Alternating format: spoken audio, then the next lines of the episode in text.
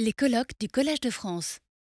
Euh, y a-t-il quelque chose de, spécifique dans l'attitude des philosophes euh, à l'égard de la Grande Guerre par rapport à l'attitude que pouvaient avoir les écrivains, les politiques, tels que les révèlent leurs écrits et leurs actes, ou leur absence éventuellement d'écrits et ou d'actes? Est-il d'ailleurs aussi facile d'identifier alors ce que nous devons appeler un philosophe français.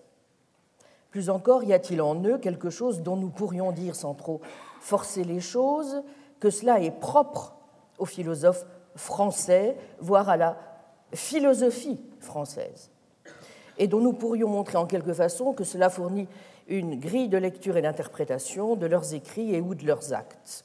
Enfin, peut-on, doit-on lier ces écrits et ses actes, et si oui, en quel sens? Voilà quelques-unes des questions que je souhaiterais, dans le peu de temps qui m'est donné, très rapidement, vous vous en doutez, évoquer.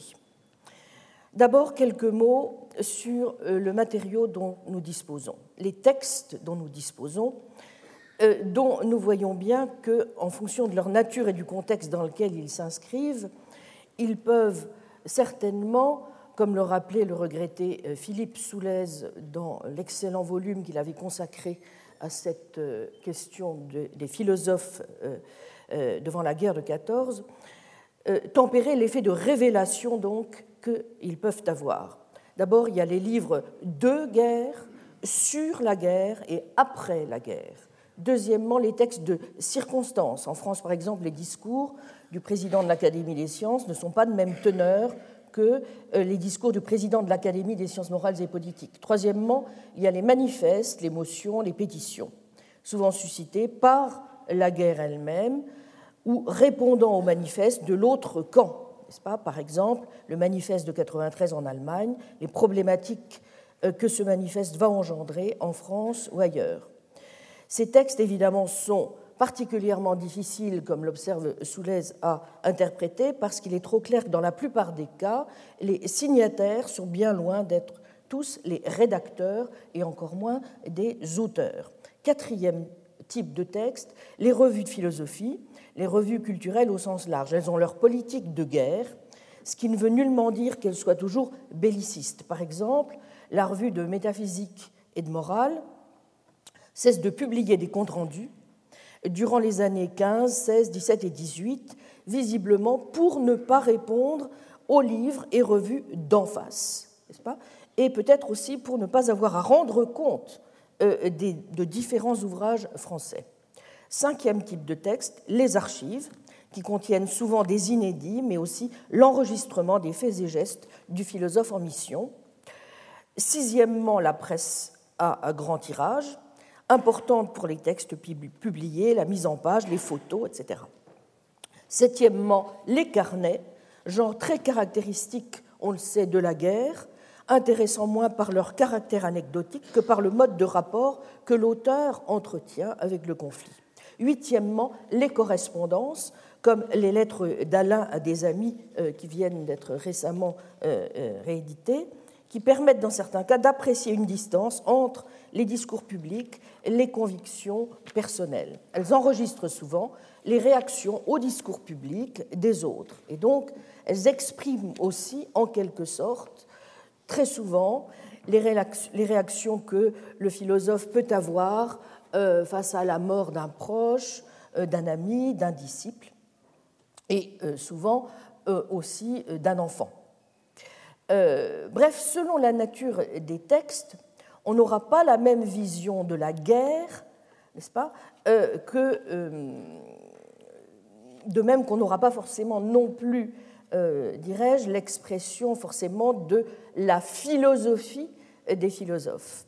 En tout cas, il est certain que tous ces messages doivent être pris en compte si nous voulons essayer de déterminer quelle est la l'exacte identité, au fond, du philosophe, n'est-ce pas, dont, euh, dont, nous parlons, et euh, évidemment de garder à l'esprit en permanence non seulement le problème de la censure, mais aussi euh, de la personne, enfin le, destinataire, si vous voulez, du, du, message. Deuxième remarque, on note en tout cas sur ce plan une dissymétrie dans la production selon les philosophes, alors que plusieurs universitaires philosophes allemands ont écrit au moins un livre sur la guerre pendant la guerre elle-même, pratiquement aucun universitaire philosophe français n'a fait de même. Les philosophes français ont préféré, semble-t-il, apporter donc leurs témoignages dans le cadre de cycles de conférences, de brochures, d'ouvrages collectifs.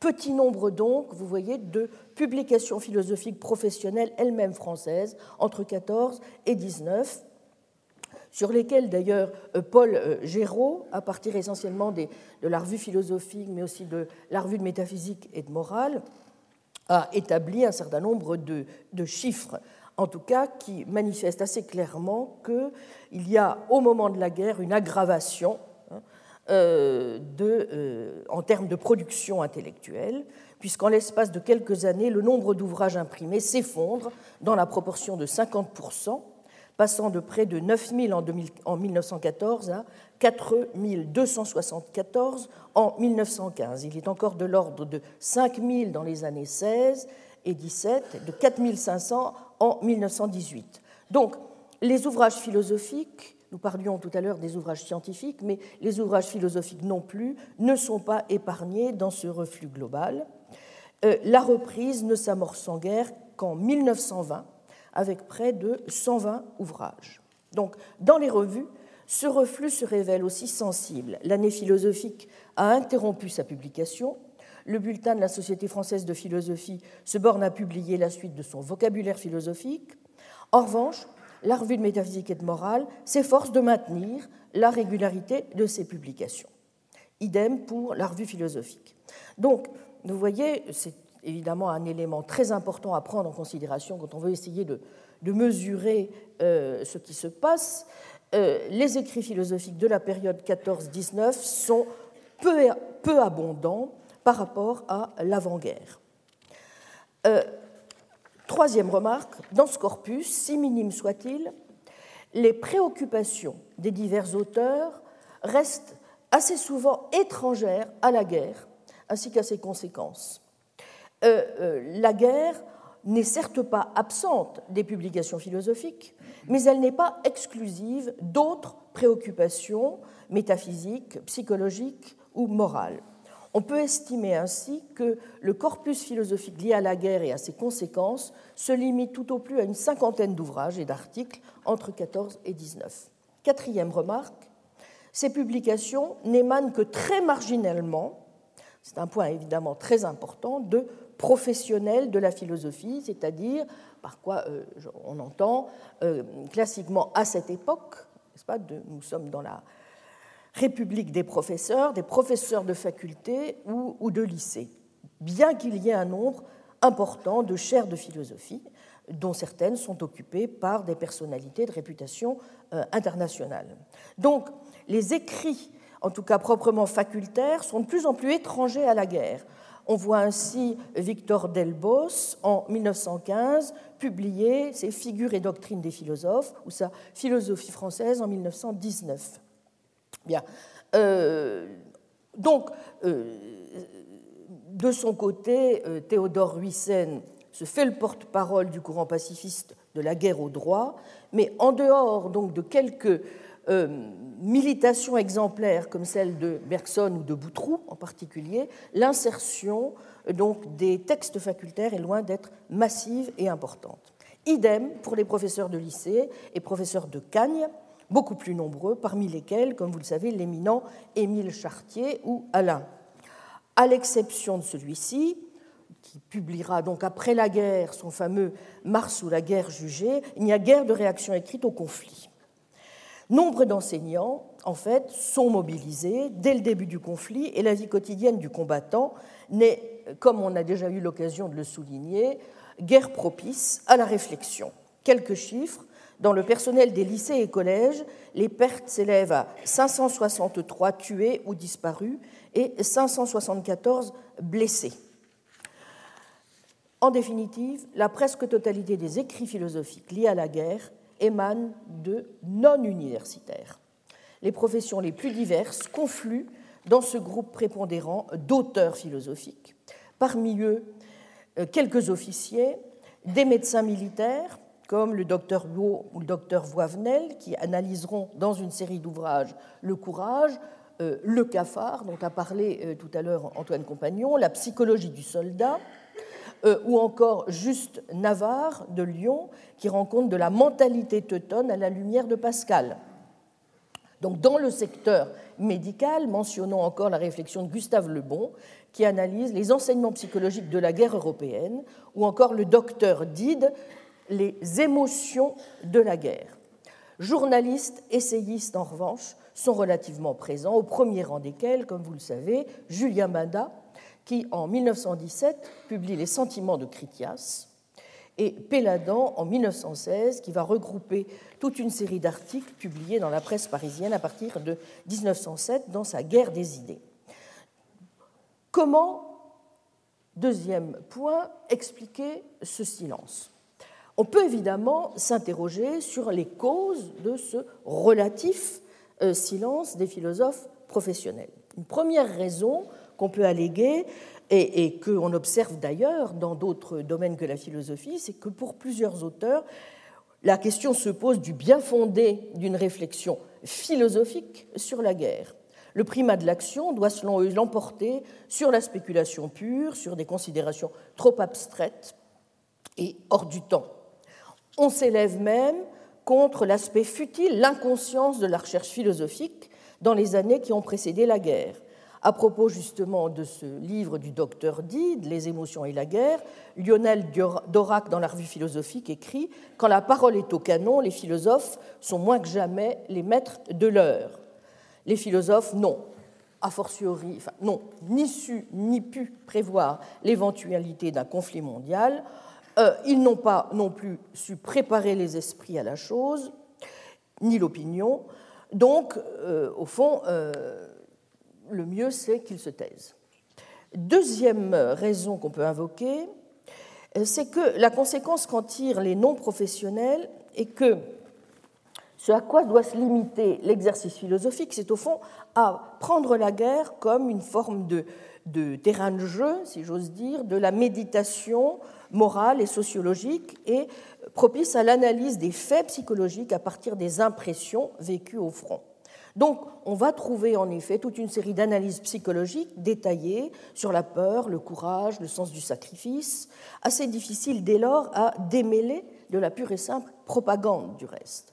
Tous les auteurs sont unanimes pour célébrer la radicale transformation du civil français, volontiers idéaliste et internationaliste, en soldat héroïque, patriote, euh, qui est naturellement doté du côté français des vertus triomphantes de courage, de solidarité, d'esprit de camaraderie, de persévérance propre à l'âme française, opposée bien entendu à la monstrueuse perfidie Bosch, une volonté fondée en raison et en liberté par l'éducation républicaine qui a su la cultiver, la développer, qui fait aussi du français, dans le pays de Descartes, mais aussi imprégné de valeurs chrétiennes, un être libre et raisonnable, adulte, dévoué au bien commun qu'incarne la patrie, à l'opposé de la mentalité teutonne, faite de mensonges, de crédulité, déployant orgueil démesuré, mysticisme irrationnel, asservissement collectif et aveugle, ne croyant qu'à la force du droit au coup de poing, ne prenant les traités que pour des chiffons de papier. C'est bien ce cynisme qui fait fi du droit international, cette morgue du culte de la science germanique, forte de son prestige européen et de ses réalisations techniques, qui s'incarne certes dans le Kaiser Guillaume II, mais aussi chez les intellectuels et universitaires germaniques, et qui est dénoncé dans le numéro de novembre 14 de la revue de métaphysique et de morale, je cite, Faut-il rappeler enfin qu'un trop grand nombre de philosophes illustres, de ceux-là même en qui nous aimions à respecter de hauts modèles de probité intellectuelle, ont apposé leur signature au bas du manifeste de 93 Numéro de novembre 1914 qui comporte tout de même dans le même temps la conférence d'appel à l'unité entre philosophes et mathématiciens prononcée par Boutroux au Congrès de philosophie des mathématiques de 1908, un très important article sur Condorcet, un encore plus important et long article de Lalande sur l'œuvre de Louis Couturat, disparu, comme nous venons de le voir, euh, précisément dans le, dans, parce qu'il a été fauché par une voiture qui portait l'ordre de mobilisation du mois d'août, mais aussi à la fin du numéro un long papier intitulé Questions pratiques sur la guerre et la démocratie, où Georges Belot indique qu'il s'agit d'abord d'une guerre de principe sur lesquels s'opposent et sont aux prises deux conceptions de l'ordre humain, de la vie des sociétés et de leurs relations. Une Allemagne et une Autriche qui se battent pour elles-mêmes, alors que les Alliés, vous l'aurez compris, luttent pour tous. Mais où dans le même temps, on essaie tout de même de rappeler, même nous sommes dans la revue de métaphysique et de morale, que euh, Kant est fils de Rousseau et de la Révolution, et non pas donc du côté de l'Allemagne. Bien, on le voit, n'oublions pas que Boutroux a été, euh, été, imprégné du kantisme de Edward Seller, dont il avait suivi l'enseignement à Heidelberg. Bon. Alors que Bergson, lecteur de Spencer, était surnommé pour sa part par ses camarades l'anticancien. Hein. bon.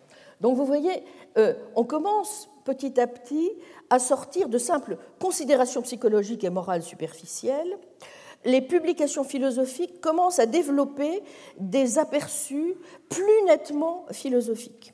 C'est en effet que la guerre va, au fond, précipiter une profonde désillusion concernant la magistrature intellectuelle de l'Allemagne sur les philosophes, en Europe et en France en particulier. Boutroux va donc s'employer à montrer la nature différente de la liberté en France et en Allemagne en décembre 1915 pour Boutroux, l'idée française de liberté s'enracine dans la double tradition gréco-latine et chrétienne et se fonde sur le libre arbitre. Par contre, la pensée allemande écarte la liberté de jugement individuelle et donc tout refus qui romprait l'unanimité nationale. C'est cet asservissement de l'État omnipotent, divisé, que dénoncent divers auteurs et qui nie la notion même de liberté. Dans ces conditions, on comprend mieux le destin funeste, tragique d'un peuple rendu incapable de décider lui-même de son propre sort. C'est la teneur de l'article donc de, de Boutroux. De façon générale, mais ce n'est pas une remarque cette fois propre à la France, vous l'aurez compris, on sait combien la guerre va engendrer de brouillage dans la circulation des messages, de brouilles aussi intellectuelles, songez au cas Russell, au cas Bergson, le scandale de cette guerre vient en grande partie de cette confusion qui, s'accompagne de ruptures de relations personnelles, amicales. Le désaccord politique a contribué à euh, déchirer totalement ce tissu de relations intellectuelles tellement important lorsque l'on est un philosophe.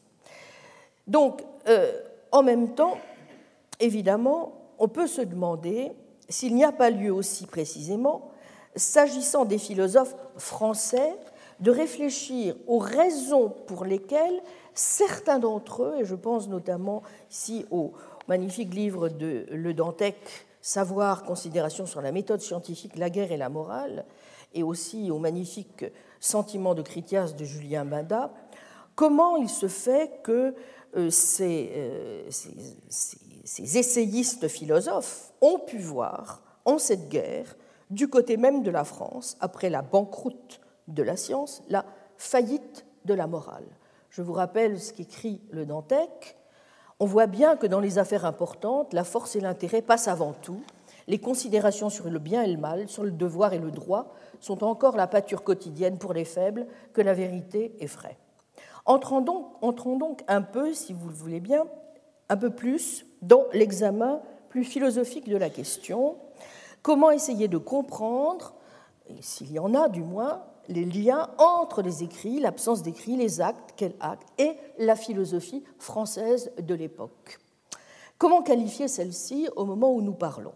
Quelles sont ses caractéristiques? Il faut évidemment se garder de trop généraliser, tant sont imposantes la variété et la richesse de la production et en même temps l'impossibilité d'y trouver une pensée vraiment dominante au moment où s'ouvre la guerre, à en juger du moins par ce qu'en dit l'un des maîtres de cette période, Émile Boutroux, que j'ai déjà nommé.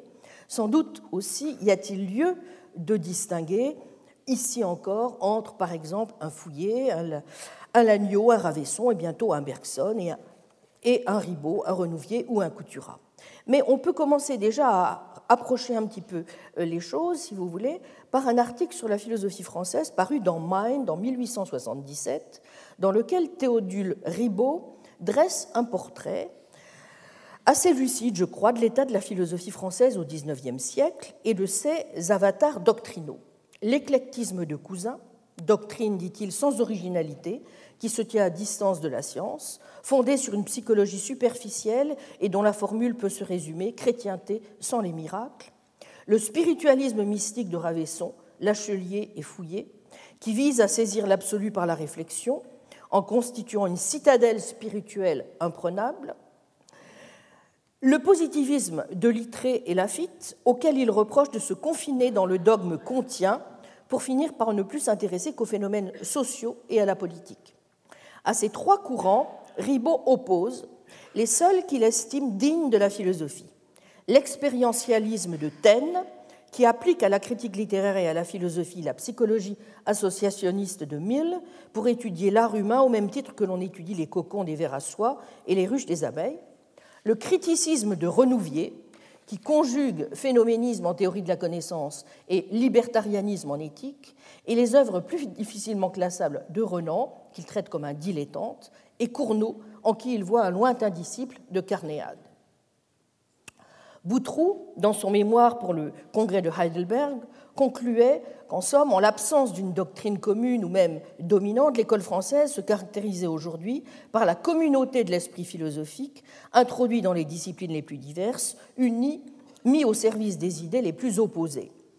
Dominique Parodi, qui je crois était aussi, et on peut comprendre peut-être du même coup un peu la tonalité très conciliatrice de, de son ouvrage, en 1919, dans un panorama qu'il dresse de la philosophie contemporaine, tirera à peu près le même constat, c'est-à-dire à la fois celui d'une extraordinaire vitalité, d'une très grande variété de la production philosophique, et en même temps de ce qu'il juge être son trait caractéristique, l'anti-intellectualisme. Un anti-intellectualisme que Parodi associe à plusieurs traits. Premier trait, la spéculation et la discussion philosophique se concentrent désormais autour d'un petit nombre de problèmes qui touchent à la portée et à la nature de la science, progrès de la psychologie expérimentale, de la sociologie, sont significatifs de cette tendance. La philosophie des sciences, à laquelle quelques-uns voudraient réduire la philosophie entière, est en tout cas, à l'heure actuelle, la partie la plus cultivée chez nous, dit-il, et la plus en honneur. Deuxième trait, dit Parodi, beaucoup des problèmes métaphysiques traditionnels sont à peu près abandonnés ou traités incidemment comme euh, corollaires des seuls problèmes qui intéressent, et ceux-ci sont exclusivement les problèmes relatifs au rapport de la science ou de ses principes directeurs, déterminisme, mécanisme, conservation de l'énergie, avec l'activité de l'esprit, avec le libre arbitre humain, la moralité. Le problème de la liberté est devenu décidément le problème central de la philosophie, celui autour duquel tous les autres, y compris le problème de la connaissance, viennent graviter. Troisième trait, très apparent de la philosophie présente, c'est l'importance qu'a prise le problème moral, non plus comme spéculation abstraite et théorique sur le fondement de l'obligation ou sur les rapports du devoir et du bien, mais plutôt comme recherche radicale sur l'existence et le sens même de toute moralité. Y a-t-il une morale? Une morale est-elle possible? En son essence, dernière est-elle chose toute historique et sociale ou bien psychologique et individuelle ou rationnelle? Vous voyez Bon, donc il y a déjà au moins trois traits très présents, mais, euh, dit Parodi, euh, sous la multiplicité des tendances, c'est tout de même aussi, ce qui est une autre caractéristique donc englobante, si j'ose dire, une période d'antirationalisme et plus précisément d'anti-intellectualisme. La notion, ajoute-t-il, d'explication, d'intelligibilité, de vérité subit une crise profonde. Si les tendances, dit-il, anti-intellectualistes ne dominent sans doute pas absolument, si l'on peut se demander même combien de temps pourra durer encore leur succès, ce sont elles pourtant qui distinguent le mieux notre manière de penser de toute la philosophie antérieure. La défiance qui s'était attachée, au moins dans certaines écoles, et pendant tout le cours de la philosophie moderne depuis la Renaissance, à l'intelligence comme faculté d'édifier des systèmes absolus et de reconstruire le monde a priori, cette défiance avait toujours pour contrepartie une entière et d'autant plus profonde confiance dans la science positive, dans les lois que le physicien ou le chimiste fondaient sur leurs observations ou leurs expériences, armés du microscope ou inattaquables dans leur laboratoire. Et l'on avait attendu d'eux une explication de plus en plus adéquate de l'univers. C'est au contraire de l'intelligence comme faculté d'interprétation de l'expérience et de la nature, autant que de l'intelligence comme faculté de construction a priori, c'est de la science positive autant que de la métaphysique que l'on médit et que l'on se défie volontiers aujourd'hui. Les synthèses purement philosophiques et les théories fondées sur la science sont soumises également à la plus sévère critique. La notion de vérité absolue universelle semble parfois ébranlée. Et l'on conclut souvent dit parodie, en faveur soit d'une sorte d'intuition sui generis, mais non formulable en concept défini et en raisonnement discursif, soit de vérités multiples, non seulement approximatives et relatives, mais provisoires et momentanées, auxquelles on ne demande que d'être commodes et maniables, soit encore d'un empirisme radical, qui, désespérant de toute synthèse unitaire, s'arrête à une pluralité de lois ou même de faits juxtaposés et ne voit rien à chercher au-delà. À ce caractère général se rattache un intérêt de plus en plus grand pour tout ce qui est de l'ordre de l'inconscient et d'autre part de l'instinct. C'est aussi parce que la pensée moderne est dominée par l'idée d'évolution et qu'elle nous montre par là toute réalité dans un perpétuel devenir. Partout, elle nous fait sentir la mobilité et l'instabilité universelle. Donc vous voyez, conventionnalisme mobilise, pluralisme, ainsi pourrait-on désigner les tendances les plus extrêmes de l'époque. Ce n'est donc plus au point de la spéculation pure, de la pensée conçue comme faculté contemplative, qu'on va être amené à se placer en dernière analyse, mais au point de vue d'une vérité toute relative à l'homme, à ses besoins, qui n'a d'usage et de sens que pour lui, au point de vue de l'action et des conditions qu'elle exige pour être possible et efficace. Et Parodie conclut au nombre de celles-ci apparaît l'intelligence, réduite ainsi à n'être que la servante et l'instrument même de la pratique, si bien qu'on semble se trouver assez près parfois du pragmatisme anglo-saxon. En résumé, même si Bergson est dès cette époque un pôle en France, comme peut l'être euh, en Angleterre Russell, et joue déjà, on le sait, un rôle politique majeur par les missions qui vont lui être confiées pour convaincre Wilson particulier d'intervenir dans le conflit, n'est-ce pas? Son magistère n'est pas encore celui qu'il deviendra après la guerre, et il fait même à l'époque l'objet de pas mal de critiques de tous bords. Néanmoins, il est clair que les deux personnages magistraux de l'époque restent les deux B, comme les appelle euh, euh, Benda dans, dans, Les Sentiments de Critias, Boutroux et Bergson. Et euh, c'est vrai que ceci permet de comprendre pourquoi il y a au moins trois éléments euh, très profonds, si vous voulez, qui vont euh, parcourir toute la philosophie française de l'époque. Le premier élément, je crois, c'est la forme, ce qu'il faut bien appeler, puisque c'est aussi le nom que leur donnent euh, ceux qui le défendent, un spiritualisme mystique. Bergson a été l'élève de Boutroux, qui, tout qu'ancien qu'il était, appartenait aussi à ce qu'on appelle le spiritualisme français, présent aussi chez Ravesson. Boutroux défend l'idée que les lois de la nature pourraient être contingentes et soumises au devenir, et n'est sans doute pas pour rien dans la thèse qui va devenir chère à Bergson, selon laquelle l'être est vie et la vie devenir, la saisie de ce devenir ne pouvant se faire que du dedans, comme synthèse créatrice fondée sur l'intuition et non pas du dehors par analyse. L'intuition, qui saisit la durée, doit accomplir un mouvement inverse de celui de dissociation qu'accomplit l'analyse. Mais Bergson, comme on le sait, refusant tout dualisme, va aussi soutenir que cela n'implique pas une opposition simpliste de l'intuition et de la raison, de la vie et du concept, de la durée et du langage, mais que la raison, le concept, le langage eux-mêmes doivent devenir fluides, plastiques, mouvants. Par cette merveilleuse, mais aussi, admettons-le, un peu mystérieuse synthèse, dont Bergson admettra euh, qu'il euh, qu'elle lui fait rejoindre le mysticisme, pas euh, mais qui lui permet par là même, dit-il, de réconcilier le rationnel et le devenir. Deuxième élément donc clé, le conventionnalisme euh, de la philosophie française de l'époque, qui tient là cette fois, qui est beaucoup plus, si vous voulez, inhérent justement au courant important qui traverse la philosophie des sciences, que vous retrouvez chez des auteurs comme Pierre Duhem, Poincaré, Millot, et qui prend acte des changements considérables intervenus dans les sciences, qui critique la vision classique du rationalisme aussi bien que du positivisme et qui défend tous, enfin, même si c'est évidemment avec beaucoup de nuances, il faut notamment ici distinguer les positions de Duhem, de Leroy et de Poincaré, hein, dont on sait qu'ils conservent en fait une forme de réalisme, mais qui, si vous voulez, en tout cas si vous prenez la position du bergsonien Leroy, euh, la défense, euh, une radicalisation du conventionnalisme nominaliste, n'est-ce pas, qui revient, puisque euh, le roi dira que ce qu'il faut assurer, c'est l'alliance entre le positivisme spiritualiste de la lignée dont Gravesson, Boutroux, Bergson avec la science et proclamera, je le cite, que posséder l'esprit d'invention, c'est croire à l'évolution de l'évidence et à la plasticité de la raison. Fin citation. Troisième élément, donc, le pragmatisme, qui est assurément le troisième trait marquant de cette frénésie de synthèse et de conciliation des contraires, pour ne pas dire des contradictoires, qui s'emparent des philosophes français. Avant la Première Guerre mondiale, les idées de William James étaient très connues et discutées, et notamment par Bergson, qui avait beaucoup de sympathie depuis 1902 pour la conception pragmatiste, selon laquelle l'action est au fondement de la connaissance et la guide. En fait, avant James, les Français avaient déjà été rodés à cette idée avec la maxime de Comte, prévoir pour agir. Pas? Mais James, en quelque sorte, leur offrait davantage et mieux. L'idée que les valeurs pratiques guident et l'emportent sur les valeurs cognitives et que le but essentiel de la science, c'est l'action.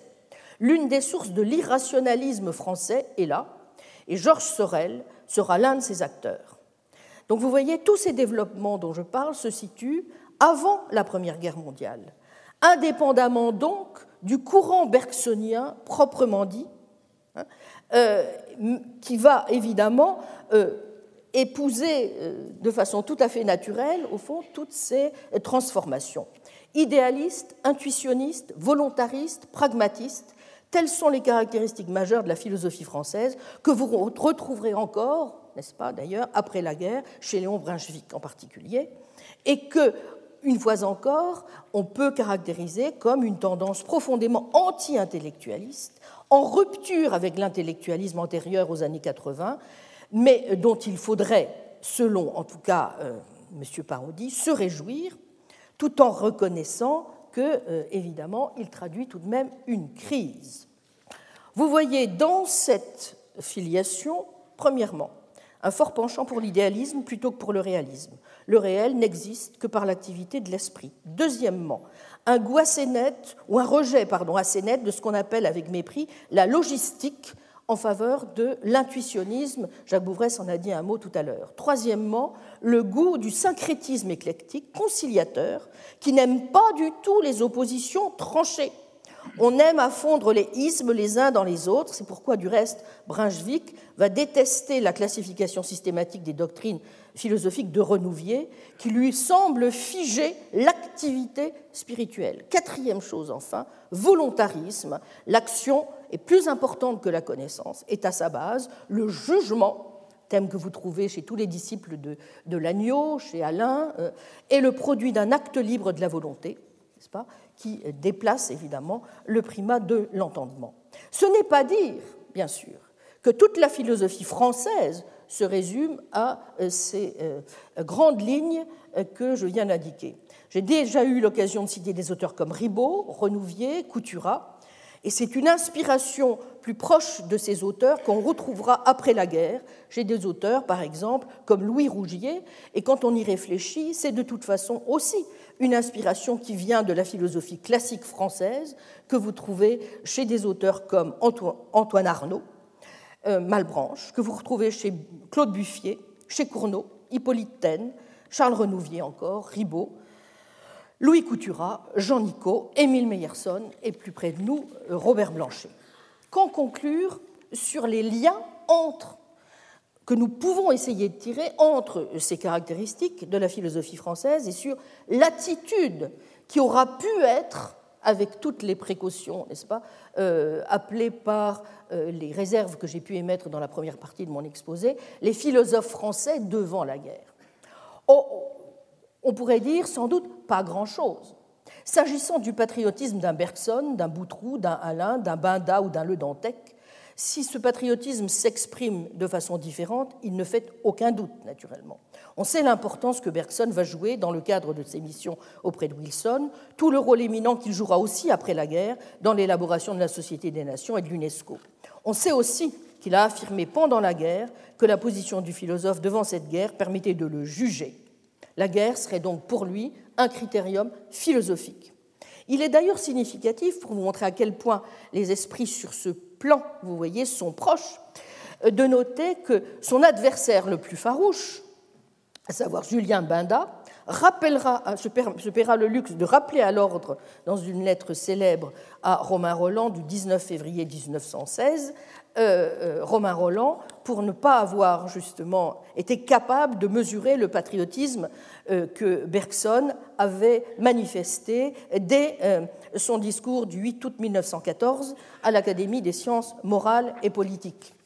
Le même Binda, d'ailleurs, se retrouve sur le plan du patriotisme également d'accord avec la position de Boutroux et de Bergson. Voici ce qu'il dit dans Les Sentiments de Critias. Remarquez que les hommes dont on pouvait le plus attendre qu'ils s'appliquassent à comprendre les passions de leur temps au lieu de les vivre, les philosophes, semblent avoir senti l'imprudence qu'il y aurait à le faire. B et B, ils sont ici, dit-il, les noms de deux philosophes académiciens, depuis deux ans adoptent les passions de leurs concitoyens, se gardent bien de les juger. Fin de citation.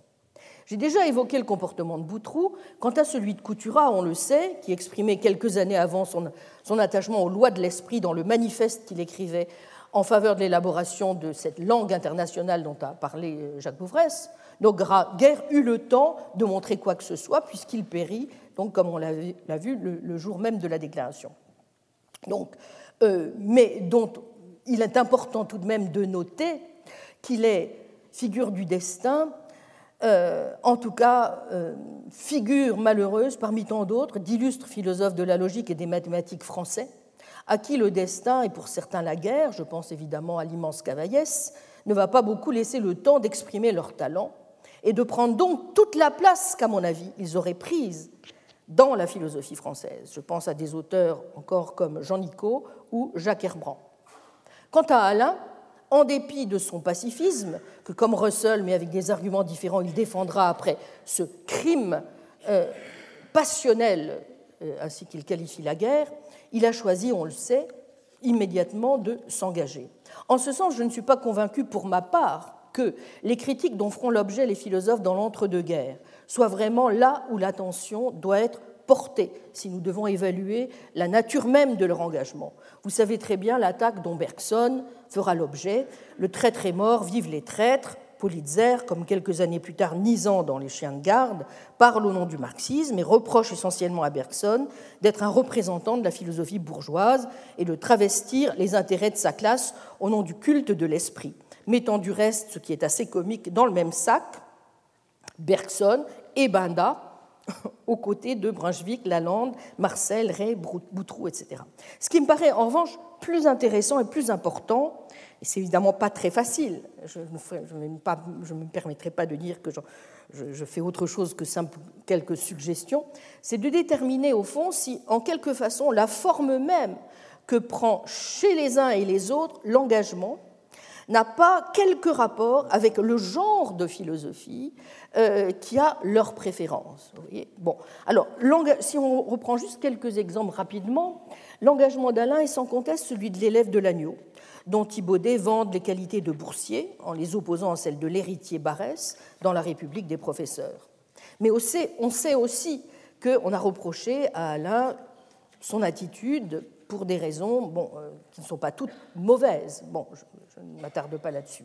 Quant à Bergson, dont on a du mal à, le ranger simplement, contrairement à ce que fait Thibaudet, du côté de ses professeurs de lycée et de Cagnes, en oubliant, euh, comme le fait Thibaudet, qu'il fut quand même collégien, académicien, puis nobelisé, on peut penser, comme l'a souligné Philippe Soulez, qu'il euh, représente peut-être plus que le modèle du professeur de Cagnes, le modèle du philosophe roi, ou du conseiller du prince, dont nous avons aussi sous les yeux aujourd'hui certaines figures qui ne sont pas toutes forcément convaincantes. En revanche, et à l'inverse, par exemple d'un Binda, Je ne crois pas qu'on entendra beaucoup Bergson au moment de cet autre deuxième événement majeur qui marquera cette fin du XIXe siècle et ce début du XXe siècle, à savoir l'affaire Dreyfus. Se pourrait-il que le goût de la conciliation, si cher aussi aux sceptiques urbains ou subtils, dont Montaigne est aussi en France une figure qui nous est si chère, y soit un peu pour quelque chose on remarquera aussi que la plupart des auteurs qui se réclament plus à l'époque de Taine, de Ribot, de Renouvier, de Couturat, puis de Meyerson, ont des thèses tranchées. Ils n'ont pas peur de s'opposer à leurs contemporains et ils n'ont aucun goût pour l'éclectisme et le sens de la synthèse molle qui caractérise alors, il faut le bien le dire, une bonne partie de la philosophie française, victime de ce que Julien Binda va appeler la crise de l'affirmation. On n'assume pas ses vues ni leurs conséquences. Quand on est sceptique, on ne l'est pas trop. C'est le, scepticisme subtil, urbain de Montaigne euh, qu'adopte par excellence Alain, qui coule des jours heureux en rédigeant ses propos sur le bonheur sur les plages de Morgat pendant sa retraite. Donc on est sceptique, mais pas trop, car le scepticisme radical choque.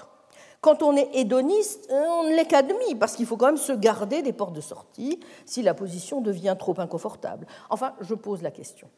On peut alors se demander s'il n'y a pas dans la philosophie française de ces années de guerre une trop grande attention, c'est en tout cas ce que je crois, portée aux besoins de synthèse, une insuffisante clarification des relations entre la pensée et l'action, et ce peut-être précisément à cause d'une mauvaise appréciation du pragmatisme, à tout le moins du pragmatisme d'un William James, et insuffisamment à l'art des idées claires et distinctes, à l'analyse, qui sont, si je ne m'abuse aussi, des qualités tout de même bien françaises, héritées de Descartes, au refus d'une pure et simple confusion des valeurs de la vie et des valeurs épistémiques, à ce que certains ont pu appeler une forme de cynisme épistémique à l'égard des vertus épistémiques, comme celle de la vérité et de la fausseté.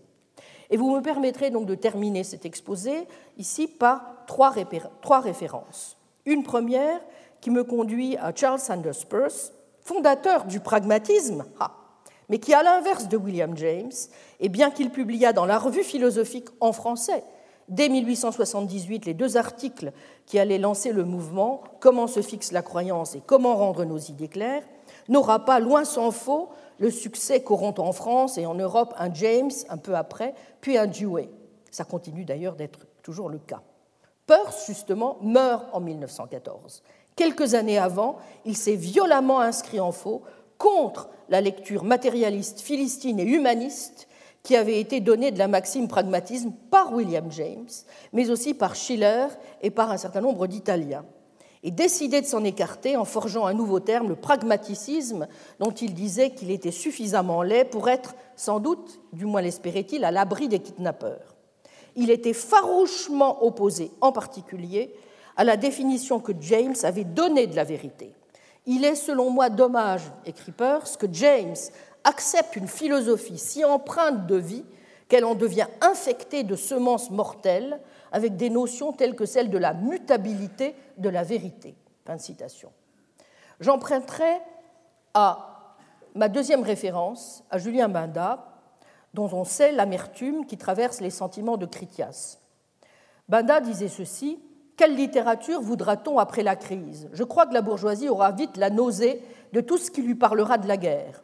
D'autre part, ce qui n'en parlera pas lui paraîtra fade et elle croira devoir le trouver tel nec tecum, nec sinete, vivere possum.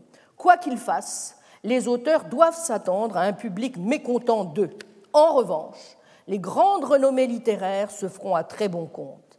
La France victorieuse voudra à tout prix avoir des grands hommes. Page 24. Et il poursuit Ces réflexions trouveront peut-être de l'adhésion, mais nous le craignons, peu de sympathie. On veut que le génie soit toujours souverain, qu'on puisse tout attendre de lui. D'abord parce que cela permet l'espoir d'une solution rapide, un peu aussi, il faut bien le dire, parce que cela flatte la paresse, surtout en raison de ce régime esthétique en faveur aujourd'hui qui ne donne sa religion qu'au phénomène d'instinct et de spontanéité, à rien, et tient pour assez grossière les volontés de système et d'organisation, ces vertus dont il dit qu'elles sont plates. Oserons-nous dire, dit Binda, qu'en face des circonstances qui nous sont faites, un renversement des valeurs nous paraîtra souhaitable, que puisqu'aussi bien une méconnaissance du génie et de son utilité n'est point à craindre d'une société française, nous aimerions avoir nos maîtres de demain créer un engouement, un snobisme en faveur du labeur patient et méthodique. Tâche difficile pour bien des causes dont l'une et non des moindres est que l'éloge d'un tel labeur n'est guère un thème littéraire. Pour plaire à des salons en exaltant le génie, un rhéteur suffit. Pour le faire en exaltant la méthode, il faut un Descartes. Plus encore qu'un Descartes, il faut la forme d'esprit du monde qui le lisait. Et il ajoute J'aimerais beaucoup aussi que cette conception s'instituât solidement, que la guerre, c'est l'acte par lequel des gens civilisés cherchent à détruire une bande de brigands ou de chiens enragés, point du tout l'acte par lequel des gentilshommes répondent à d'autres gentilshommes. J'y verrai deux grands, grands avantages, dit Binda. Un, les esthètes de la guerre en crèveraient. Deuxièmement, on s'armerait beaucoup mieux. Dernier texte, enfin, si vous me permettez, que j'emprunterai à Félix Le Dantec, dont on sait qu'il mourra très vite au front, et euh, dont euh, euh, vous savez que l'exergue à ce fameux livre, Savoir, considération sur la méthode scientifique, la guerre et la morale, et celle-ci, il y a, dit le Dantec, une vérité que l'on trouve par la méthode scientifique. En dehors de cette vérité, tout ce qu'on appelle ainsi n'est que verbiage ou convention. Le Dantec, rappelant à quel point l'hypocrisie est décidément la première des vertus sociales, et peut-être la seule, qu'elle, je le cite, règne en maîtresse souveraine dans l'univers et défend de faire voir une contradiction flagrante entre des vérités scientifiques indiscutables et les immortels principes au nom desquels une société sans entrailles a fait tant de malheureux et de déshérités, déplorait que, je le cite, cette guerre n'aura même pas servi à éclairer les questions sociales. On l'oubliera quand on voudra, pour revenir aux croyances commodes qu'elle a momentanément détruites pour les clairvoyants, avec une et, il ajoutait Il faut profiter de l'état d'esprit dans lequel se trouvent les hommes pendant cette horrible guerre, pour essayer de leur faire toucher du doigt des vérités scientifiques que la plupart ne veulent pas ordinairement connaître, mais qui s'imposent aujourd'hui à tous les esprits clairvoyants. Mais c'était pour ajouter, il faut se dire d'ailleurs, que quand la guerre sera finie, on reviendra exactement, immédiatement, aux anciennes erreurs, chères à la multitude. Aujourd'hui, on voit bien que dans les affaires importantes, la force et l'intérêt passent avant tout. Les considérations sur le bien et le mal, sur le devoir, le droit, sont encore une pâture quotidienne pour les faibles que la vérité effraie. Mais ce ne sont pas ces faibles qui décident du sort des batailles et préparent l'avenir de l'Europe. Après la paix, les forts feront semblant de raisonner comme eux, parce qu'il est de l'intérêt de tous que l'on croit à la valeur absolue de certains principes dont tous tirent profit, surtout ceux qui n'y croient qu'en apparence et qui dupent les gens sincères. Le rôle du mensonge dans la guerre actuelle aura d'ailleurs été tellement évident qu'il serait odieux d'insister sur cette affaire. Et cependant, des hommes honnêtes et aimables reprendront, après le cataclysme, les habitudes traditionnelles auxquelles nos pères ont été amenés par la croyance à la valeur absolue des conventions sociales de nos ancêtres. Ce qui me désole le plus dans cette guerre qui aura ruiné l'Europe pour longtemps et qui aura fait massacrer des millions et des millions de beaux jeunes gens, dont quelques-uns eussent été sans doute de grands hommes, c'est qu'en dehors de quelques répartitions nouvelles de territoires, en dehors de la démonstration peut-être éphémère, elle aussi, du fait qu'une guerre européenne est une horreur sans nom, le massacre qui aura mis toutes les familles en deuil n'aura sans doute servi à rien.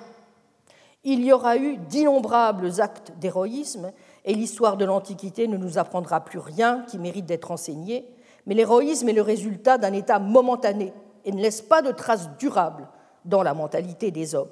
Ce que je sais des lois biologiques m'amène à considérer l'évolution humaine comme infiniment lente quelles que soient les circonstances traversées par les générations. L'humanité sortira de cette guerre de quelques années absolument identique à ce qu'elle était en la commençant. On reprendra les vieilles traditions, les vieilles croyances à des choses que l'on sait fausses et au nom desquelles on fait plus de mal que de bien. Et dans quelques années, nous en serons revenus à nos anciens errements et à nos luttes intestines entretenues par des principes notoirement contraires à la vérité. Et il conclut la seule, la seule révolution qui pourrait amener dans la vie sociale des changements durables de quelque valeur serait celle qui résulterait de l'orientation des mentalités humaines vers la vérité. car il y a une vérité avec un grand V, celle à laquelle on arrive par la méthode scientifique. On y arrive malheureusement par des chemins difficiles, capables de rebuter ceux qui n'ont pas le feu sacré. Les autres croyances que l'on décore du nom de vérité sont de pures erreurs que nous aimons, que nous jugeons respectables parce qu'elles datent de longtemps. Et précisément, la guerre actuelle a ouvert les yeux des moins intelligents sur la vraie valeur des principes au nom desquels les hommes s'entretuent depuis des siècles. Malheureusement, je le répète, dès que la guerre sera finie, nous reviendrons très vite à nos anciennes croyances et nous oublierons les leçons du terrible cataclysme qui a dénoncé la faillite de la morale. Je vais du moins essayer, dit-il, c'est la fin de la préface du livre, de montrer dans ce livre que des vérités physiques indiscutables, générales, contredisent absolument les croyances spiritualistes. Peut-être cela ébranlera-t-il quelques lecteurs, mais le plus grand nombre restera fidèle à la tradition. Et le Dantec dit il y a beaucoup de gens que les contradictions ne choquent pas. Je crains malheureusement que cent ans après, il n'ait toujours raison. Je vous remercie. Retrouvez tous les enseignements du Collège de France sur www.colège-2-france.fr.